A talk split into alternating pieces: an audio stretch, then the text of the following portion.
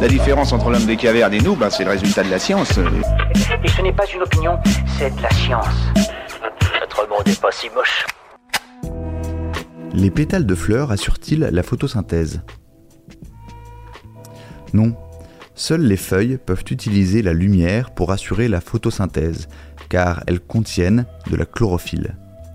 Celle-ci absorbe les rayonnements orange-rouge du spectre solaire, d'où sa couleur verte.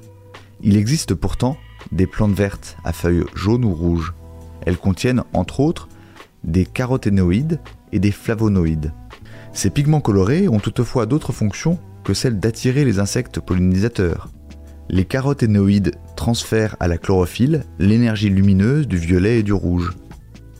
Quant aux flavonoïdes, ils bloquent les ultraviolets nuisibles.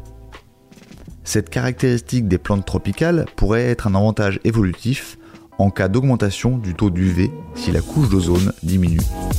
Voilà. Il ne reste plus qu'à vous remercier de votre attention. Au revoir.